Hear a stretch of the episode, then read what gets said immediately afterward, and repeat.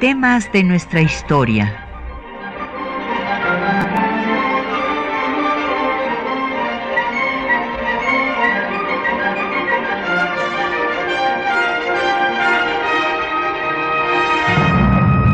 Un espacio que difunde el conocimiento del pasado para comprender nuestro presente.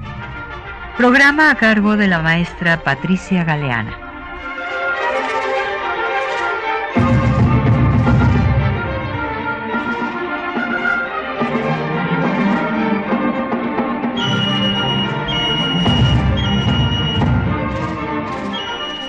Muy buenos días.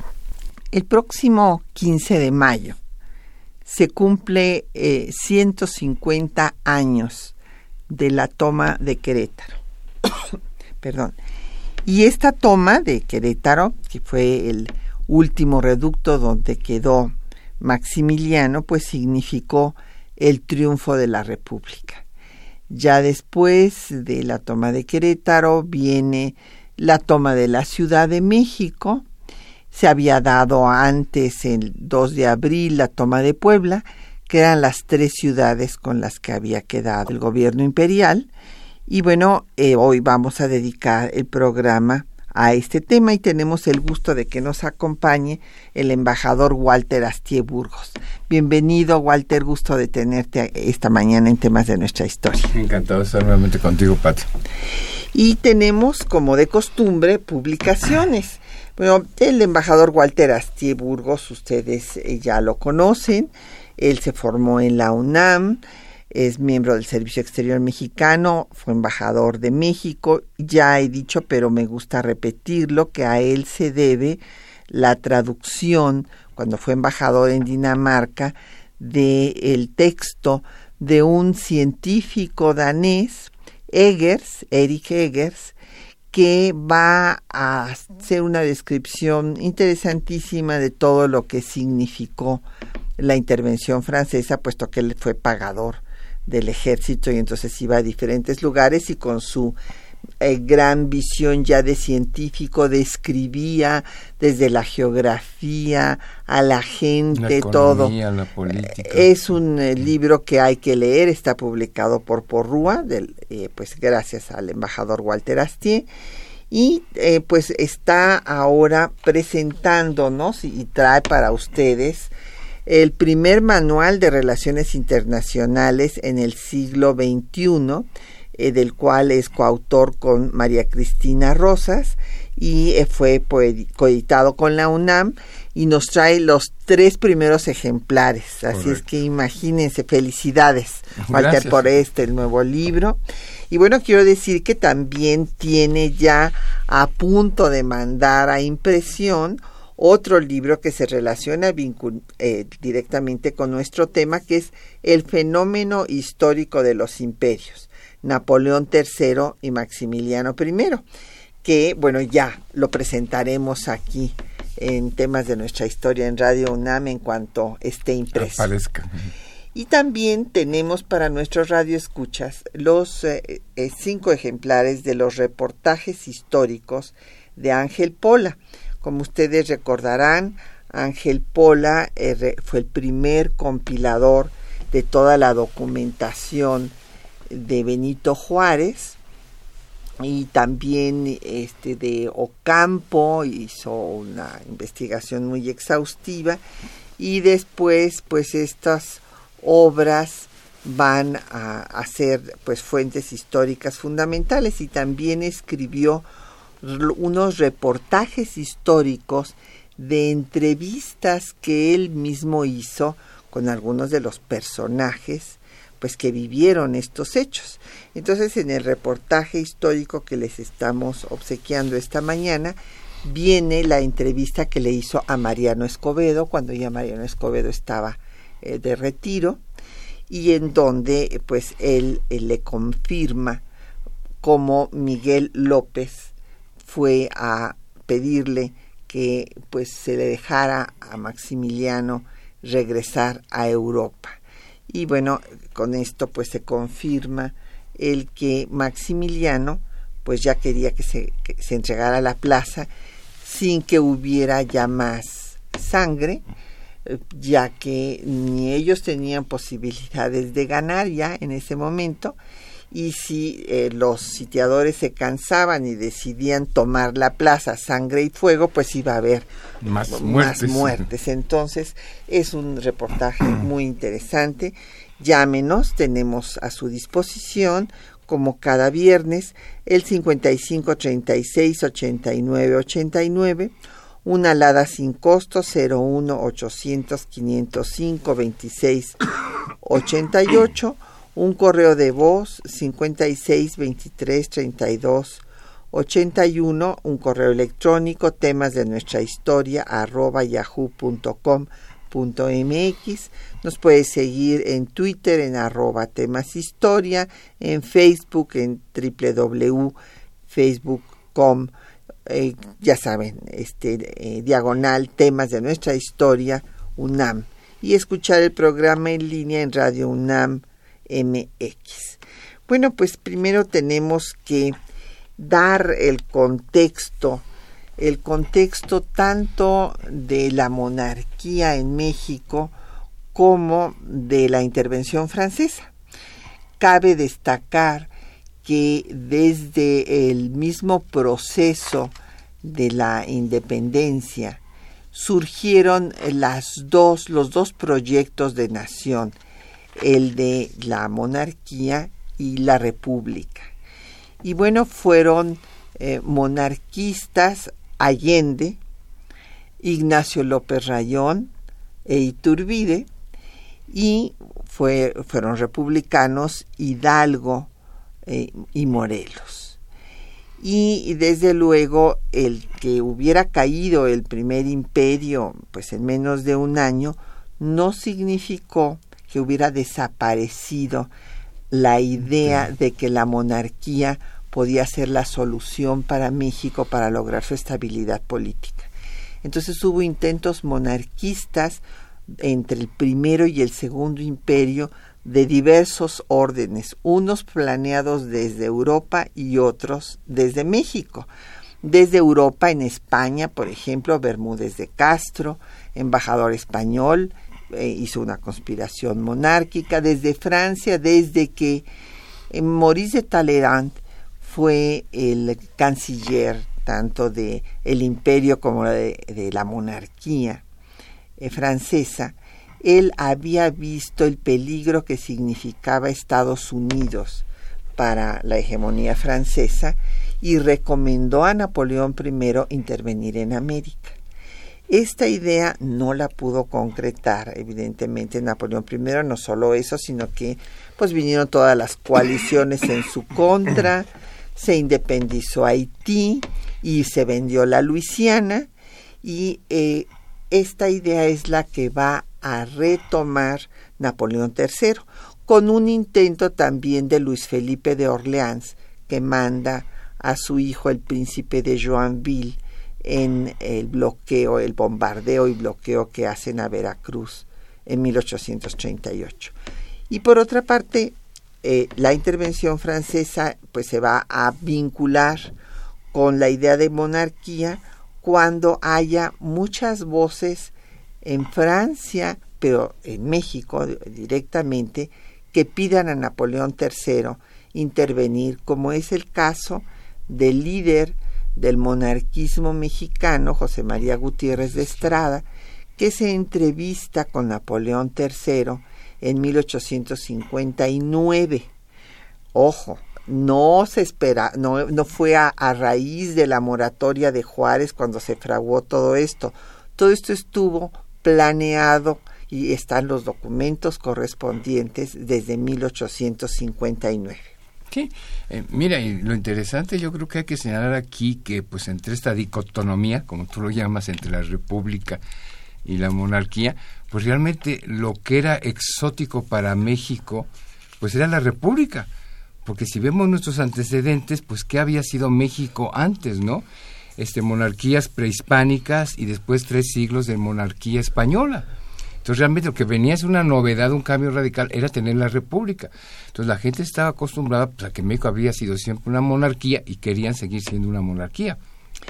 Eh, sí, y claro, hay una, hay quienes no piensan así, que son los que tienen ya las ideas del liberalismo ilustrado, como es el caso de Hidalgo, que lo primero que hace eh, cuando establece el gobierno insurgente en Guadalajara es sacar a Fernando VII y establecer que no es un palacio real, sino es el palacio nacional en el que está gobernando.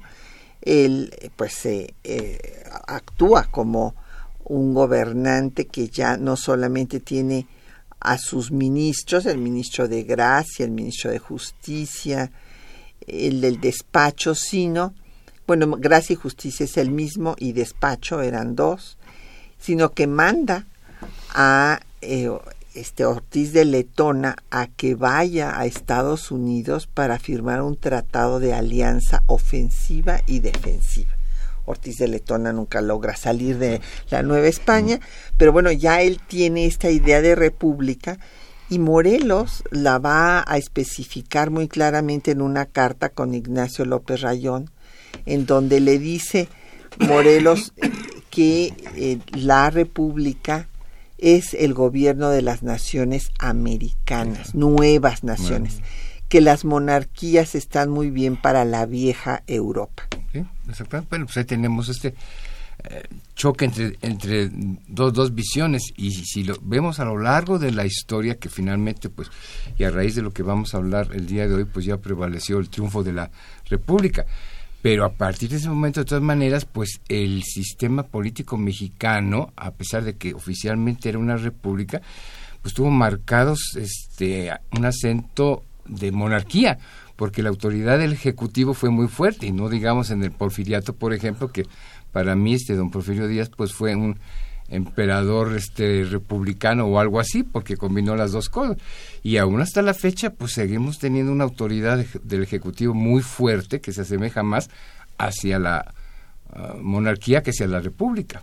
Ha permanecido. Bueno sí tienes razón en, en 17 y claro todo esto eh, se debe al contexto histórico mundial y nacional pues lo que a Venustiano Carranza le preocupó es que hubiera un ejecutivo fuerte, que así se estableció en la Constitución que nos rige, y es el artículo eh, que menos reformas ha tenido. O sea, lo que más se ha reformado son eh, las facultades del legislativo, pero del ejecutivo no. Es, es una parte que ha seguido ciertamente hasta, hasta, nuestro tiempo, ¿no? Y por otra parte, bueno, pues el otro problema grave dada nuestra posición geoestratégica, desde que se consuma la independencia, las diferentes potencias de la época quieren ocupar el lugar de, de España, el lugar de la antigua metrópoli. Entonces, bueno, pues los franceses, ya los mencionamos, buscan intervenir aquí para detener a Estados Unidos. Estados Unidos quiere territorio y finalmente lo arrebata con una invasión y una guerra de conquista territorial. Los ingleses se adueñan de minas y de, eh, eh, bueno, la economía en general con sus empréstitos ruinosos y demás. Y todo esto es lo que lleva a que cuando la República logra acabar con Santana, que hay que decir que en este medio siglo entre estos dos proyectos de nación y el acoso internacional, pues el que entra y sale es el caudillo militar. Exactamente. Y digo, figuras fuertes como Santana, que bueno, pues nada más no se hizo coronar, pero realmente gobernó muchas veces eh, ¿Cuántos fueron? 11 gobiernos, ¿no? Eh, eh, fueron ocho periodos presidenciales con 11. Es que en cada periodo salía y venía varias veces. Y, y, bueno, en real, ahora en realidad fueron menos de seis años lo que gobernó. Sí, de correr. Pero se comportaba como un monarca, ¿verdad? Ah, pues sí, esa Serenísima. Él decidía quién entraba y quién salía del poder, ¿no? Claro. El mm. desiderato, pero ya cuando finalmente se deshacen de él, pues la República va a tener que dar esta moratoria a la deuda extranjera después de una guerra civil de tres años y esa es la coyuntura que Napoleón estaba esperando para intervenir. Sí, y además se juntó con otro problema internacional que fue la guerra civil, la guerra de secesión en Estados Unidos, Exacto. que Estados Unidos obviamente, es decir, como tú mencionaste ya, también tuvimos las presiones externas. La Europa monárquica pues quería que México se convirtiera como ellos en una monarquía, no que fuera ideológicamente similar. Y Estados Unidos no quería ninguna monarquía en el continente, sino que quería repúblicas similares a ellos, este choque. Y de esto se deriva pues este episodio en que Estados Unidos pues está ocupado con su guerra de secesión y no puede intervenir abiertamente o decididamente en el conflicto mexicano y eso le permite pues a Napoleón intervenir militarmente en México para establecer el segundo imperio. Así es, pues vamos a hacer una pausa y vamos a escuchar una canción que es una sátira de Juan Nepomuceno Almonte. Paradójicamente, Almonte, hijo de Morelos, El un, republicano, pues, eh, eh, y que además era de ideas liberales. No tuvo una po- carrera política que le, le fuera satisfactoria en el área liberal y entonces se pasó al lado de los conservadores. Y fue después el hombre de confianza de Napoleón III y de Maximiliano. Entonces vamos a oír esta eh, canción en, donde ya hablan de que ya se murió Almonte, pero Almonte no se había muerto, inclusive fue de los eh, negociadores que representa Maximiliano frente a Napoleón III para que no retire su ejército.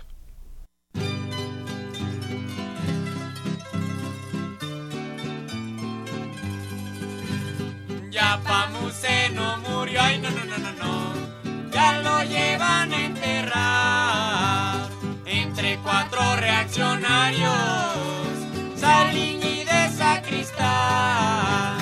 Cuando al monte vino aquí, ay sí, sí, sí, sí, sí, pensó que se iba a comer a la república entera. ¡Caramba! Como si fuera un pastel, más derrotado el gabacho. Ay sí, sí, sí, al tomar a Guadalupe, al indito se le tupe. Ay sí, sí, sí, sí, sí, y se vuelve lelo y gacho. Ya Pamuceno murió, ay no, no, no, no, no, ya lo llevan a enterrar con la cruz alta Miranda, Tamaris con el. Cuando al monte vino aquí, ay sí, sí, sí, sí, sí, por el petit Napoleón, soñaba ser presidente y mandar a la nación. Aceptó México el reto, ay sí, sí, sí, sí, sí, y el hábil de Pamuceno se ha dado un frentazo bueno. Ay sí, sí, sí, sí, sí, el cerro del Loreto. Ya Pamuceno murió, ay no, no, no, no, no, ya lo llevan a enterrar.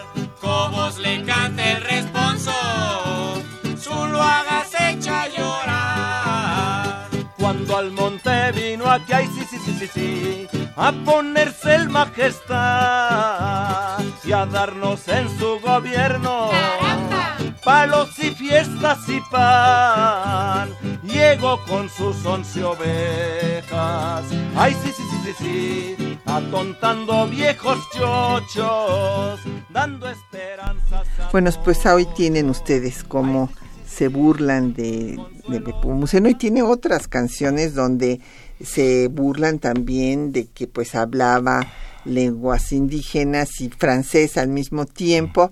O sea, lo, no le perdonan que siendo el hijo del autor de los sentimientos de la nación, pues se haya después convertido en un instrumento de Napoleón III y que haya traicionado pues a la República. Claro. Y nos han llegado una bola de preguntas. Don Raúl Horta Retana pregunta que qué importancia tenían en ese momento Ciudad de México, Puebla y Querétaro. Bueno, eh, la Ciudad de México evidentemente, don Raúl, pues era la capital de la República. Puebla siempre, desde la época virreinal hasta la fecha ha sido una ciudad Muy rica. r- rica, muy importante, porque es el paso entre Veracruz y la Ciudad de México. Entonces tuvo un gran desarrollo económico siempre, entonces era muy importante.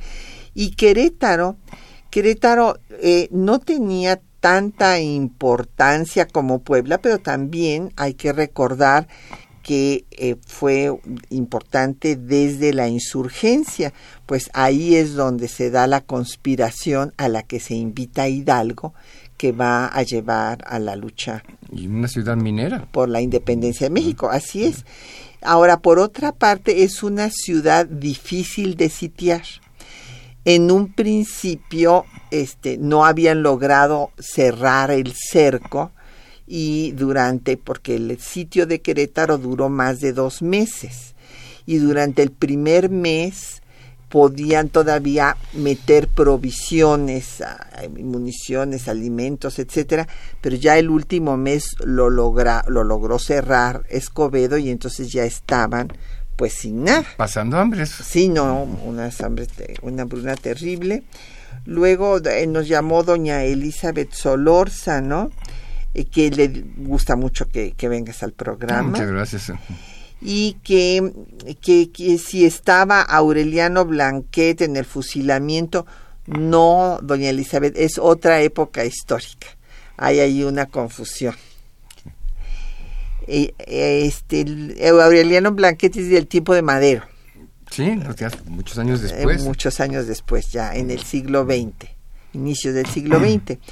León David Casas Romero, eh, sobre Venus, bueno, de la Venustiano Carranza, nos dice que si murió Mariano Escobedo, no, Mariano Escobedo murió después de enfermo, ya De ma- mayor, este, pero él, este, eh, por eso le relata a Ángel Pola, cuando ya está retirado, eh, cómo estuvo el sitio de Querétaro en el libro que les estamos obsequiando esta mañana. José Guadalupe Medina de Netzahualcoyot, que sí es verdad que Sofía, la madre de Maximiliano, le exigió no abandonar este México. Mire, don José, es una disputa que no se ha podido pues clarificar entre los historiadores porque no se ha encontrado dicho documento. Que decían que una carta de la Eh, madre. Sí, ¿no? que había llegado un telegrama. Un telegrama donde eh, le decía Sofía Maximiliano que prefería un hijo muerto que un Habsburgo derrotado. Eh, No, es como, como por ejemplo se habla del mátalos en caliente, el famoso telegrama a Mier y Terán de Porfirio Díaz cuando ejecutan a los marinos lerdistas. Eh, tampoco se ha encontrado el documento, pero son este tipo de, ¿cómo les podría decir? Pues seguramente interpretaciones o populares o de algún periodista que sintetizan lo que estaba pasando, porque en última instancia, pues sí los mataron a, la- a- a todos los oficiales y al 10% de, la, de los lerdistas eh, que, no, que no aceptaban el gobierno de Porfirio Díaz. Y aquí, en efecto, Sofía, pues y, y todos los Habsburgo, para ellos eh, hubiera sido terrible que regresara Una humillación ¿no? Al- Es- al, apellido. exactamente a, a la- una casa dinástica de esa envergadura. Entonces sí, en efecto, para ellos fue mejor, aun cuando Francisco José, bueno, pues va a cumplir con pedirle a Estados Unidos que interceda para que se le dé el indulto a Maximiliano, pero eh, pues Francisco José este también era muy incómodo para él tener que regresarle los liberal. derechos Ah, Pues sí. eventuales al trono de Austria, ¿no? Au- Aurelio García de Tlanepantla, que sí es cierto que hubo franceses en los altos de Jalisco y que son descendientes.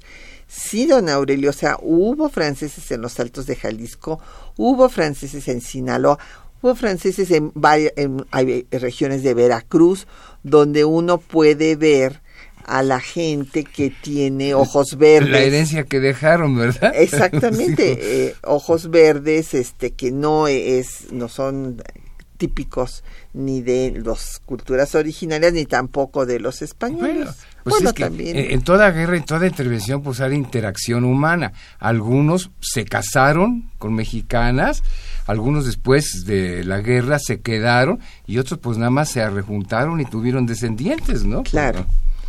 Efraín Martínez, el Gustavo Madero, eh, ¿por quién fue tomado Querétaro? Bueno, pues por Mariano Escobedo. Vamos a explicar ahora el sitio.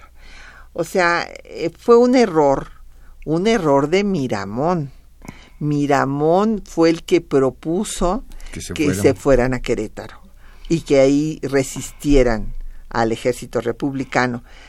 Leonardo Márquez, que pues era un asesino porque había matado a médicos y a enfermeras y todo, al poeta Díaz Covarrubias, que era un estudiante de medicina, había hecho tropelía inmedia, pero él decía que era mejor resistir en la Ciudad de México. El hecho es que Maximiliano le hace caso a Miramón, se van a Querétaro, y bueno, pues después de un sitio de dos meses que le pone el ejército republicano al mando de Mariano Escobedo, pues se toma la plaza.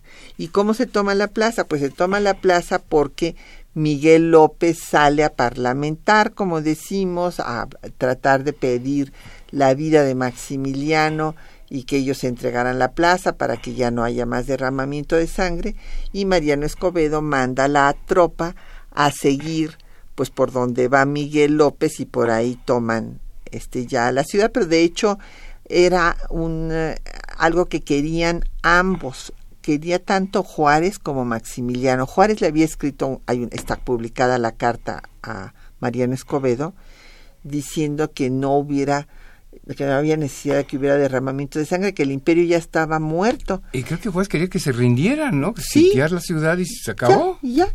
Y entonces, pues, eso fue lo que hicieron. Y, bueno, pues, finalmente se rindieron sin condiciones y Maximiliano entrega su espada a Mariano Escobedo.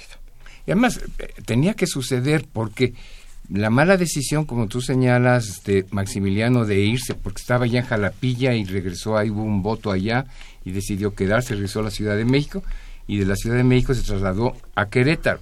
Pues error militar. Y Juárez efectivamente dijo, pues eso no va a ser tan difícil tomarlo, no va a haber mucha necesidad de, de conflicto bélico. Pero además, ya habiéndose ido los en Veracruz los franceses, pues todos los ejércitos republicanos, los formales y los informales, la guerrilla, pues se concentraron en Querétaro, en la toma de Querétaro, o sea, se vinieron de todas partes del país y ya estuvieron hasta que se rindiera la ciudad.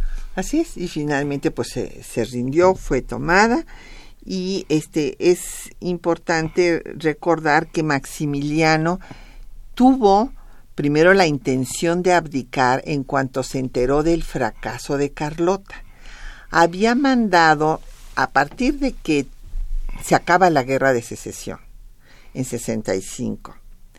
En 66 ya le llega el aviso a Maximiliano de que Napoleón va a retirar a su ejército y vienen dos enviados, viene eh, Sayard y también Castelnau a tratar de convencer a Maximiliano de que se vaya. Que abdique. Exactamente. y se regrese con las tropas francesas. Y Maximiliano se, este, bueno, pues se espera que va, manda al monte, manda a Carlota a ver si convencen a Napoleón de que deje las tropas más tiempo, pero cuando se entera que Carlota fracasa, entonces decide abdicar y es cuando se va a Orizaba y manda sus pertenencias, por eso sus archivos están en Viena. Claro, desalojó el castillo de Chapultepec, estaban las fragatas eh, Novara. Elizabeth y, la Novara en Veracruz. y manda sus cosas, pero eh, lo deja al Consejo de Ministros que decidan si se va o no y solamente hay dos votos que dicen que sí que se vaya, que son eh, Cortés Esparza y otro y los demás dicen que no, que se quede. Que se quede, que le van a dar dinero y van a levantar un nuevo ejército y va a tener todo apoyo. Exactamente. Y entonces, bueno, pues se queda con, con este final, ¿verdad? Vamos a escuchar eh, los textos les seleccionamos hoy una descripción que hace José C. en su libro Maximiliano y Carlota en México de estos acontecimientos. El 15 de mayo de 1867, las fuerzas republicanas tomaron la ciudad de Querétaro y con ello dio fin al Segundo Imperio Mexicano. José C. Valadez, en su libro Maximiliano y Carlota en México, relata este episodio. Hacia el final de abril de 1867, la plaza de Querétaro agonizaba. Los soldados de Mariano Escobedo estrecharon el sitio. Los intentos de Miramón por romper el cinturón de plomo y pólvora fueron infructuosos. Maximiliano parecía querer morir heroicamente frente a los republicanos. Todo, pues, estaba perdido entre los sitiados tres días antes de que sucumbiese la plaza. Había en Querétaro trece generales. De estos, cinco pasaban la edad de sesenta y cinco años. Otros cuatro se hallaban enfermos. El propio emperador, aparte del ataque de disentería que sufría y de las calenturas terciarias, hacía esfuerzos para disimular sus preocupaciones. Bien sabían Maximiliano y sus generales que para los republicanos no existía la palabra perdón. El final del drama llegó antes del amanecer del día 15 de mayo. Mariano Escobedo, que estaba ansioso de dar fin al estado de guerra, que ya estaba quebrantando la paciencia del ejército sitiador, mandó que los grandes generales republicanos, Francisco A. Vélez y Feliciano Chavarría, así como los coroneles José Rincón y Agustín Lozano, llevando a un batallón, siguieran con sigilo al coronel Miguel López, quien se encontraba a cargo del cuidado del convento de la Cruz, donde se alojaba el emperador. Así, sin disparar un tiro y sin ser sentidos por los defensores de Querétaro, tal era la condición de agotamiento del ejército imperial, los comisionados llegaron a la tronera por donde había entrado López, sorprendiendo a la vigilancia, y en pocos minutos quedaron dueños del punto. Maximiliano, avisado de lo que ocurría, salió de la cruz y, acompañado del general Severo del Castillo y de su Estado Mayor, se dirigió al Cerro de las Campanas. Allí entregó su espada al general Escobedo. Este comunicó al ministro de Guerra A las tres de la mañana de hoy se ha tomado la cruz por nuestras fuerzas, que sorprendieron al enemigo en dicho punto. En medio del entusiasmo, el presidente Juárez escribió Viva México. Querétaro está en nuestro poder. Comenzó el ataque a las tres de la mañana de hoy y a las ocho fue tomado el Cerro de las Campanas. Junto con Maximiliano quedaron presos 426 civiles y militares. Entre aquellos, don Manuel Aguirre, ministro de Justicia en el gabinete de Maximiliano, y José Luis Blasio, secretario del emperador. Igualmente, fueron presos el doctor Bash y don Manuel Domínguez, prefecto imperial de Querétaro. Del lado de Maximiliano no se alejaron los generales Miramón y Mejía, el coronel imperialista Félix Salm Salm y el padre jesuita Fischer. De nada valieron las solicitudes de monarcas europeos hechas por conducto del gobierno norteamericano para que la vida de Maximiliano fuese respetada. De nada sirvió la resolución del emperador de Austria reintegrando a su hermano el archiduque todos los derechos en suelo austriaco, si era puesto en libertad. De nada sirvió una épica carta de Víctor Hugo pidiendo la vida de Maximiliano. De nada sirvió la conspiración de la mujer de Salm Salm, que suponía sobornables a todos los mexicanos para hacer escapar de la prisión al príncipe austriaco. Nada evitó el fusilamiento de Maximiliano, acusado de jefe de la rebelión. Fue ejecutado el 19 de junio en el Cerro de las Campanas. Acabó así el monarquismo en México.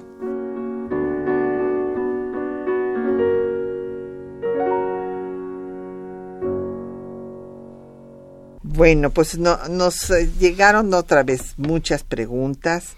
Don Daniel Gómez Lezama, él pregunta desde Hidalgo, porque bueno, mencionamos a Hidalgo como republicano, que él oyó que eh, su grito era Viva Fernando VII y muere el mal gobierno. Esto también es lo que se ha dicho, don Daniel, pero no es la realidad. ¿Sí fue o no fue? No, no fue. Él nunca gritó Viva Fernando VII, jamás. Detestaba a Fernando VII. Le habían matado a su hermano, ¿no? No, sobre todo, sabes que este, esto lo podemos constatar en su correspondencia con Allende. Hay una carta de Allende donde Allende le está insistiendo en que hay que seguir mencionando a Fernando VII porque con eso se va a lograr más rápido su propósito y este es evidente que eh, Hidalgo no está de acuerdo.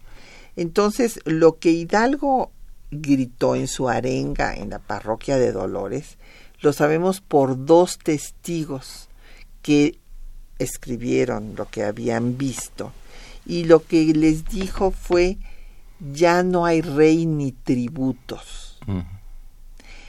Eh, se han acabado esas gabelas vergonzosas que por tres siglos hemos arrastrado, palabras más, palabras menos. Los invito a que marchemos al frente como hombres libres. Ese fue su, su grito, que es muy, muy diferente. Eh, claro, y hay que entender por qué algunos sí defendían a Fernando VII, no tanto por él, sino porque de todas maneras era el rey legítimo de España que había sido destronado por Napoleón. Estaban en contra de eso. Claro, destronado muy relativamente porque ellos se pusieron a modo.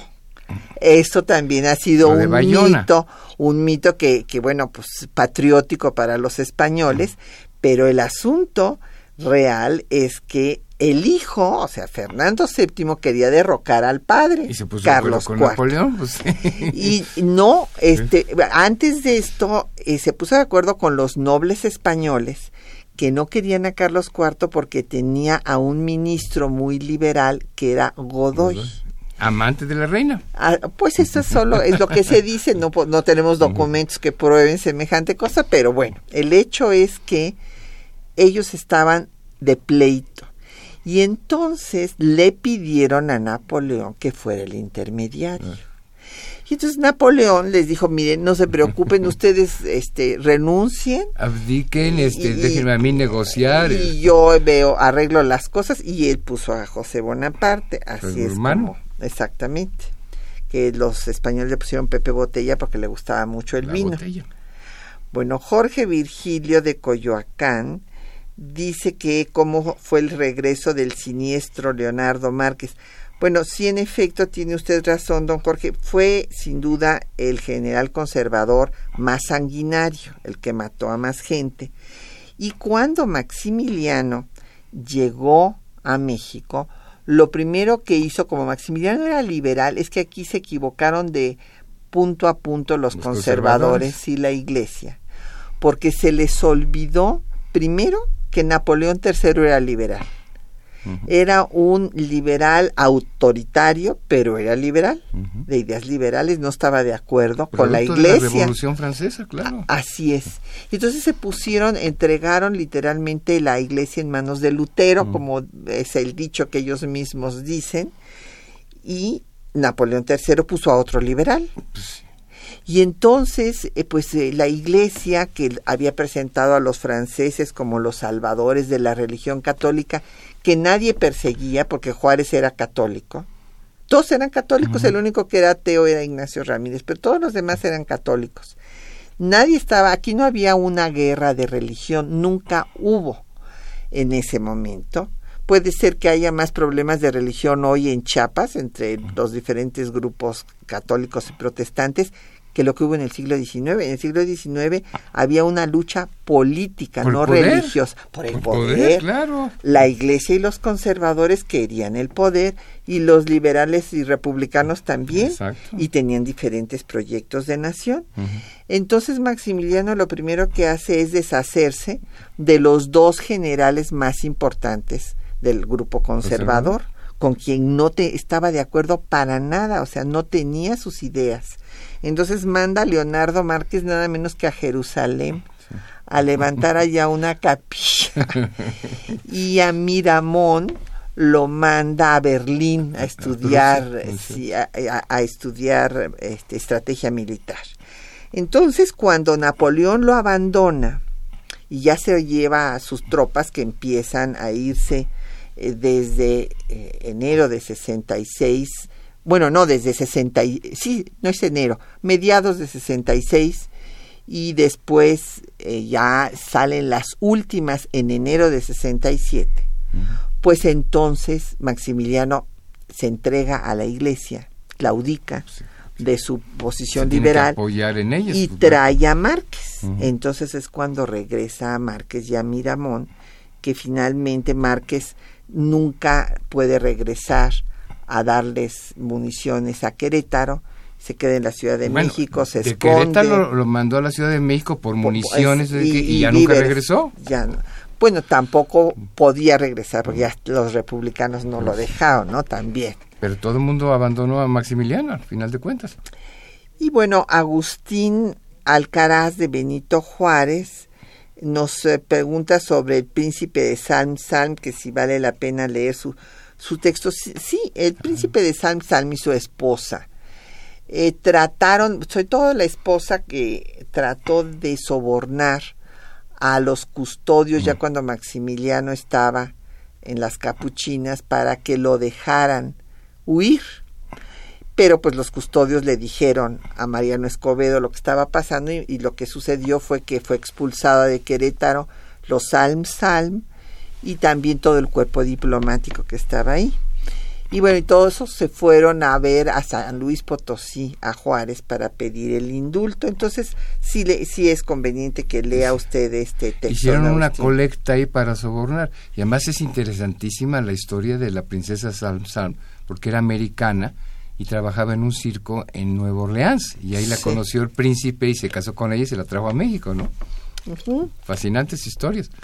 Y después eh, la princesa fue a, a pedirle el indulto a Juárez y desde luego Juárez lo rechazó. Agustín Mondragón eh, pues nos habla de Cuauhtémoc, nos dice que hay toda una campaña de reivindicación de Díaz y que, y que de denigración de, de Juárez. Sí, don Agustín, así es, y hay esa campaña, pues de los descendientes de las familias porfiristas, y este pues yo ya les he dicho varias veces y lo repito el asunto es que pues uno se puede portar muy bien x tiempo de su vida cuando él fue general republicano y apoyó a de la Juárez lucha de los franceses. exactamente pero después pues se convierte en un dictador que manda matar gente a diestra y siniestra. Hay un exterminio para los yaquis, por ejemplo, que mueren en las haciendas enequeneras. En Tomochic incendia, van a incendiar Tomochic, mete a la cárcel a periodistas, a otros los mat, manda matar, como José de Valadez, por ejemplo, en, en Mazatlán, en Sinaloa a Filomeno mata, lo mete 50 mil veces a la cárcel, en fin, y finalmente pues hay cosas horribles en Valle Nacional, en, en fin, él mismo dice en la entrevista a Krillman, eh, cuando dice que, que fue pura finta, pero bueno, dijo que ya estaba de acuerdo en que hubiera partidos políticos y, y que ya el país estaba maduro para la democracia y ahí mismo nadie lee la entrevista completa, nada más se quedan con ese pedacito que es el que todo el mundo repite, pero lean la completa y ahí dice que reconoce que sí, que fue cruel y que el humo del cañón no es malo. Bueno, entonces quienes están de acuerdo con las dictaduras sanguinarias, pues eh, sí estarán de acuerdo con Porfirio Díaz, yo no. Claro. Bueno, también nos habló José Antonio Cid, que en, en, este, nos dice que extrañó al embajador Walter Astier en la década de los 50 en el INER, pero ya nos prometió que va a estar en la de los 80. Exacto. Martín Catalán, muchas gracias, de la Netzahualcoyot. También eh, Jeremías, que nos mandó un tuit. Y bueno, pues vamos a escuchar más música. Vamos a escuchar ahora La Paloma Juarista de Eugenia León, del disco 150 años de la Batalla de Puebla.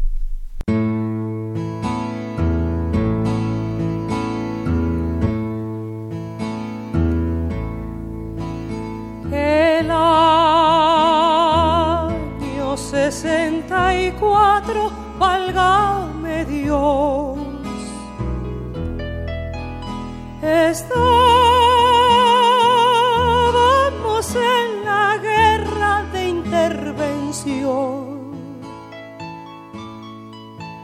la danza de la paloma hacia el furor. En medio de los desastres de la nación. Maximiliano con todos sus traidores se creían invencibles los invasores. El presidente Juárez y sus patriotas no se desanimaban con las derrotas. Se vino el invasor por toda la nación, destruyendo nuestros hogares sin tener compasión.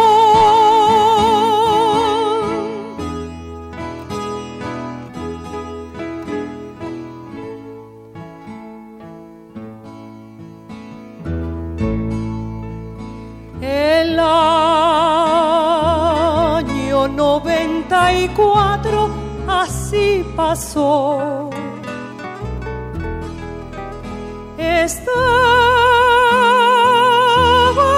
en la lucha de sucesión. La danza de las monedas hacía furor.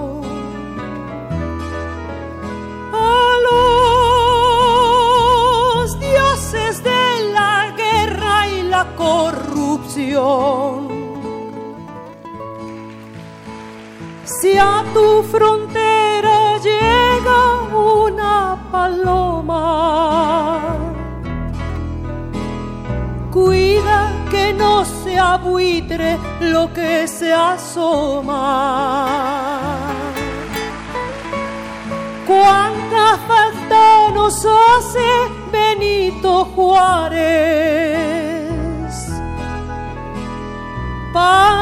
desplumar aves neoliberales. No te quiebres país, aquí está mi canción, que una águila y una serpiente defiende la nación.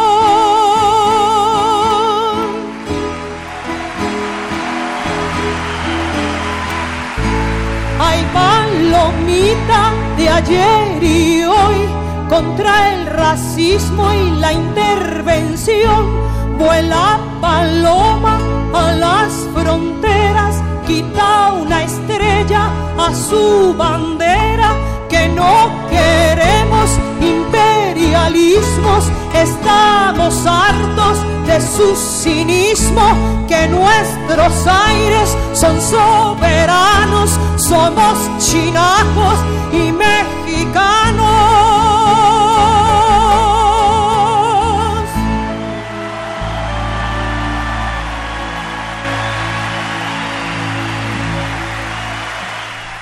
Bueno, pues ahí escucharon ustedes la paloma juarista de Eugenia León y nos siguen llegando preguntas. Muchas, muchas.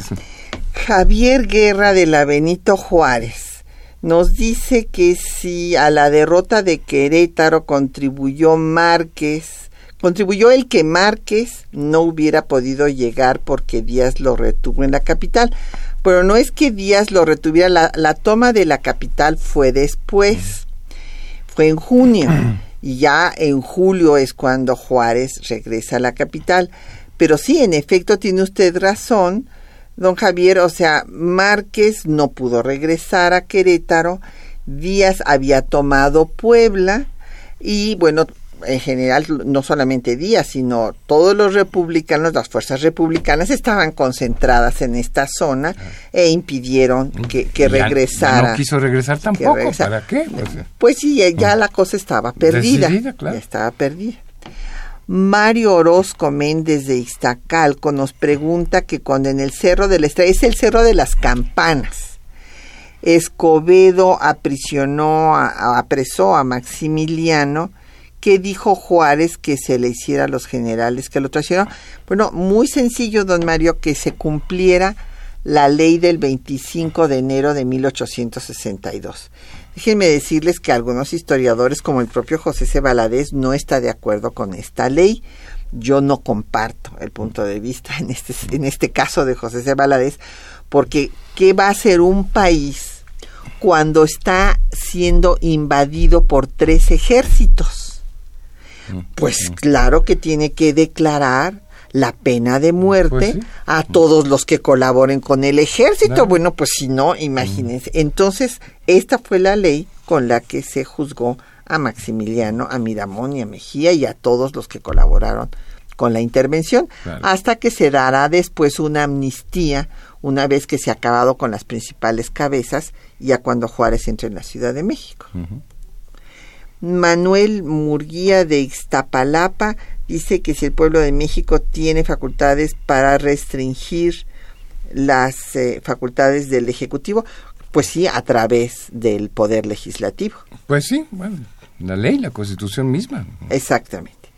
Y don José Alfredo eh, Cid, por tweet, habla de que, eh, pues, que tienes razón en cuanto a que es comprensible la posición de los conservadores mexicanos de invitar a un emperador para gobernar a México.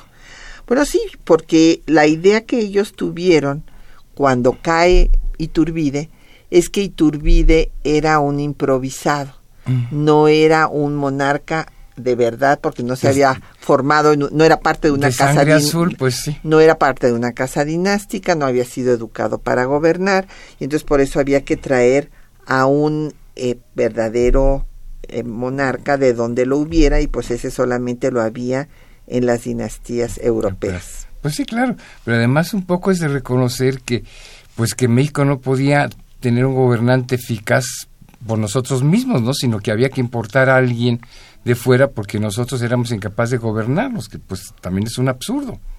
Y bueno, y lo demostró el fallido imperio de Napo- digo, perdón, de Maximiliano. Así es que, bueno, pues evidentemente sí pudo Juárez salir adelante Pues sí, en una etapa supo cómo gobernar. muy difícil. Claro. la más difícil de nuestra historia. Y le agradecemos a, a doña Rosario Velázquez que nos haya eh, llamado. Y te llegó una pregunta. Sí, el señor. Jesús Río de, de Ríos de Miguel Hidalgo pues pregunta que qué tan importantes eran los aparatos de espionaje que tenían en México las potencias emergentes como Estados Unidos o Alemania y qué papel jugaron. Bueno, hay que decir que desde que nos independizamos en 1821, que establecimos relaciones diplomáticas con los- las potencias del mundo, pues México se convirtió en un campo de espionaje de la propaganda de las grandes potencias para sus intereses, pero todo a lo largo del siglo XIX, pues esta labor de espionaje y de subversión y de proselitismo estuvo más que nada a cargo de los diplomáticos de esos países. Realmente ya el espionaje en serio, en forma en México, eh, ocurrió durante la Primera Guerra Mundial, ¿no? Con los alemanes, por un lado el imperio alemán, los británicos, los este, estadounidenses y demás, pues para ganar adeptos a, a su causa. Y ya de ahí en adelante, pues sí, México fue pues este campo fértil para el espionaje extranjero, ¿no? Se repitió esto mismo en la posguerra, en la Segunda Guerra Mundial peor, y peor todavía en la Guerra Fría pero no tanto en el siglo XIX. Claro. Y el, en fin, pues lo que nos resta para comentar es el tema del indulto. Eh, ciertamente Estados Unidos intercedió a, a través de Seward, que le escribió a Lerdo de Tejada, inclusive desde una ejecución que hizo Mariano Escobedo de varios imperialistas, de muchos, 138. Pero hubo actos iguales por parte de los imperialistas respecto a los republicanos. Acuérdense que desde la ley del 3 de octubre de 1865 se había declarado falsamente que Juárez se había ido del territorio nacional cuando estaba en el Paso del Norte, hoy Ciudad Juárez, y que por lo tanto a todos los republicanos que se les tomara con las armas, eran tratados como bandoleos y los mataban ipso facto. Entonces, bueno, pues sí, fue un momento muy difícil y en esta eh, comunicación que le mandó Seward Lerdo les contesta que bueno pues que se está actuando de acuerdo a las leyes de la guerra y que en cuanto al, al indulto bueno pues Juárez no lo dio y yo considero que hizo bien en no darlo porque era necesario no solamente dar una, una medida de fuerza frente al exterior, sino también en el interior.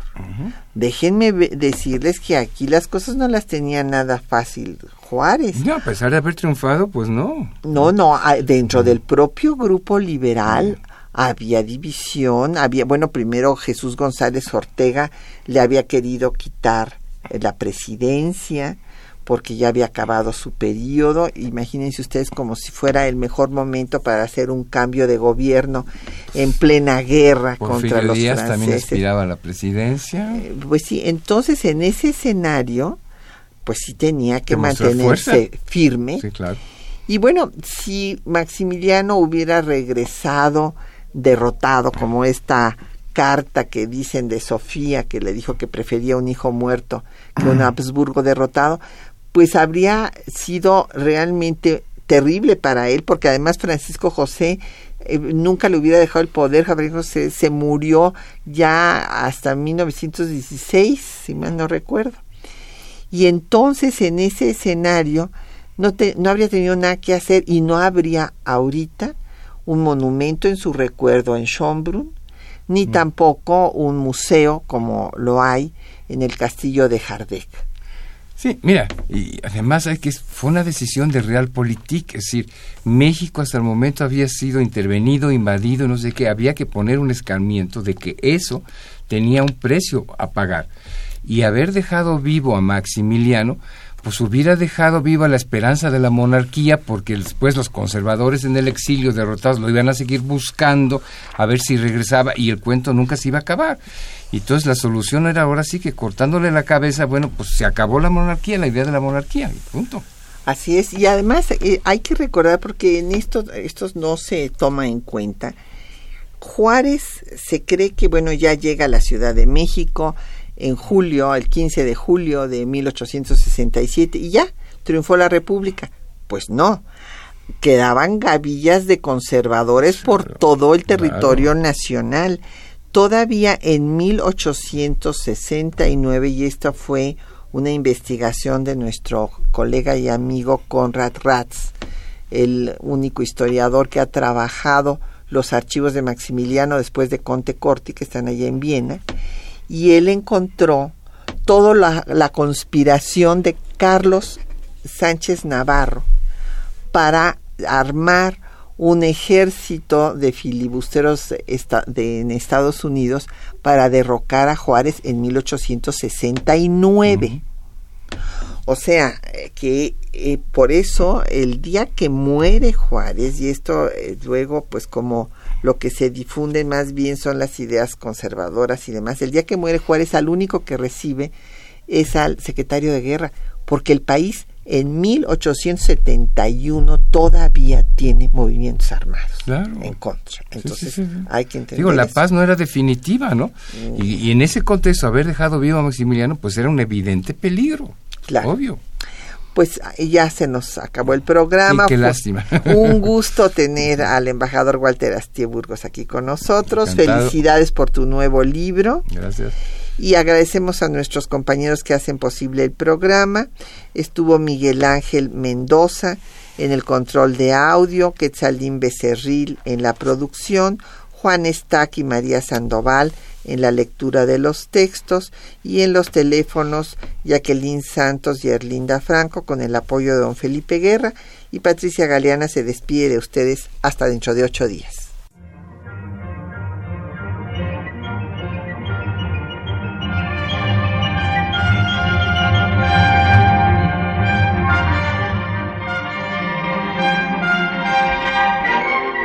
Temas de nuestra historia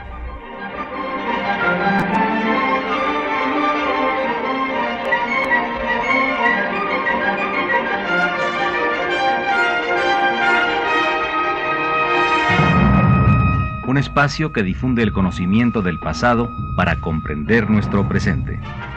Programa a cargo de la maestra Patricia Galeana.